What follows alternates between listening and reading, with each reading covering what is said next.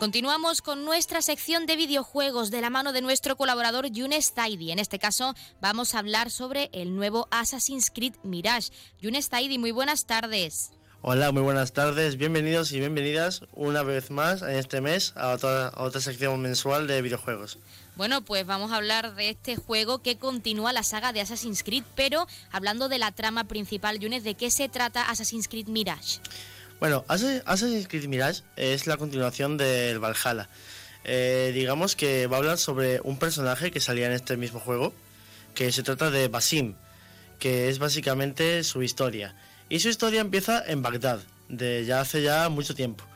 Eh, digamos que Bagdad en aquel entonces, ese, terreno, eh, está invadido por los ocultos, una vez más, esta gente que no se cansa nunca de acechar a toda la gente de, la, de cualquier ciudad. Eh, están molestando, están otra vez eh, propagando su caos y oscuridad en la ciudad.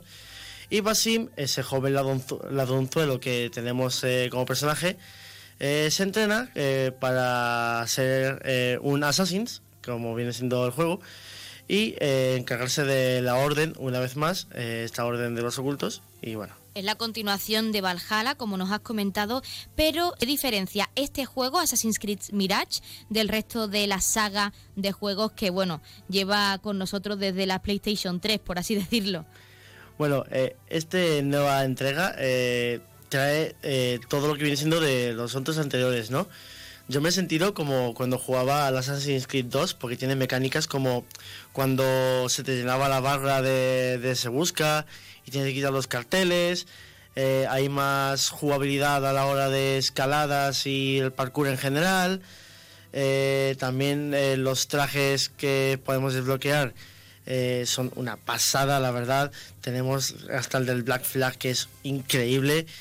Y bueno, también decir que este juego, nuevas mecánicas, tener habilidades como viene siendo el buscapiés, que es como una especie de artilugio que podemos usar para distraer a enemigos. Y bueno, también la cerbatana, ya no va a haber solo, ya hay tres tipos de cerbatanas. Eh, ya viene siendo de sueño, de veneno o de fuego, eh, o incluso la normal ya podemos coger la misma y podemos, yo que sé, mejorarla con veneno o si tenemos que hacer una misión para dormir, pues usamos una con sueño, etcétera. Para profundizar y como jugador experto en esta saga de videojuegos, algún aspecto positivo, lo que más te haya gustado para destacarlo y para todas aquellas personas que quieran jugarlo y que no sepan si comprarlo todavía.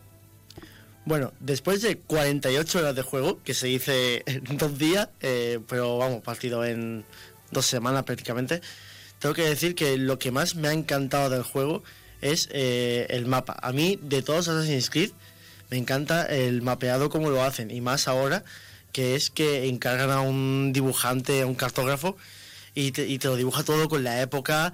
Eh, incluso cuando nos sumergimos en la historia, vemos esos detalles mozárabes que, que podemos eh, encontrar en el juego.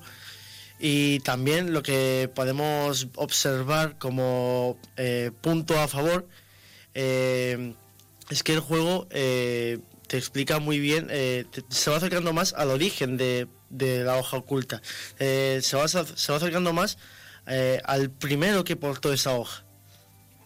También sabemos que con las nuevas generaciones, con la PlayStation 5, pues eh, los videojuegos cambian, sobre todo en la jugabilidad, y esta saga no es una excepción. Hablando de la jugabilidad, Yunes, ¿qué podrías decirnos? ¿Han mejorado con respecto a sus predecesoras? ¿Te ha gustado más que otros Assassin's Creed?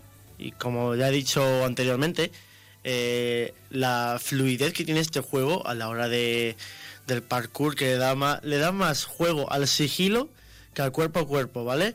Eh, no hagáis como yo, porque yo, yo soy muy de ir cuerpo a cuerpo, pero aquí se recompensa más el ir sigiloso y hacer las cosas con paciencia que ser brusco y que te ataquen 20 eh, o 30 enemigos, porque aquí eh, en Bagdad de soldados hay por un tubo. La verdad, es una masacre de gente que viene por ti, incluso la gente del pueblo, cada vez que, cada, vez que se te llena la barra de vida, o sea, la barra de busca, eh, van a por ti también, llaman a, la seguridad, en fin. Eh, tenéis que ir más a lo sigilo y paciencia. Yunes, para finalizar y lo más importante, nos has comentado que el juego ha mejorado. ¿Dirías que la historia es completa y que mantiene la esencia de la saga en sí, de la saga de Assassin's Creed? Mira, yo, sinceramente, después de esas 48 horas jugadas, yo me quedo con ganas de más, la verdad. Porque este juego, digamos que iba a ser un DLC del Valhalla, iba a ser como el cuarto DLC, pero decidieron sacarlo como juego y lo han sacado tal y como está. Un terreno eh, con su desierto y demás con sus coleccionables. Y yo me quedo con ganas de más en cuanto a explorar más el, continente, eh, el desierto que tenemos en el juego está un poco desaprovechado por el tema de zonas, eh, no está muy bien, muy bien hecho en cuanto a coleccionable y demás. Y bueno, eh, yo tengo que decir que para mí, sinceramente, quitando todo eso, ha mejorado muchísimo, a mí me ha encantado, yo lo he disfrutado. Tenía mucho miedo al principio porque eh, yo antes dije, yo este juego no sé si comprármelo o no, pero ya le, eché ganas, dije, venga, para adelante lo compro.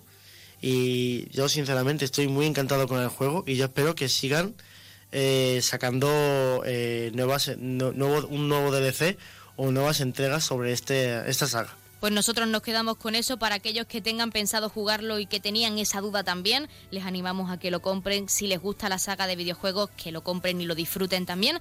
Y Yunes Zaidi, nuestro colaborador en nuestra sección de videojuegos, como siempre, muchísimas gracias por estar con nosotros en nuestro estudio, pues para hablarnos de este videojuego y como siempre, hasta el mes que viene con una nueva tendencia.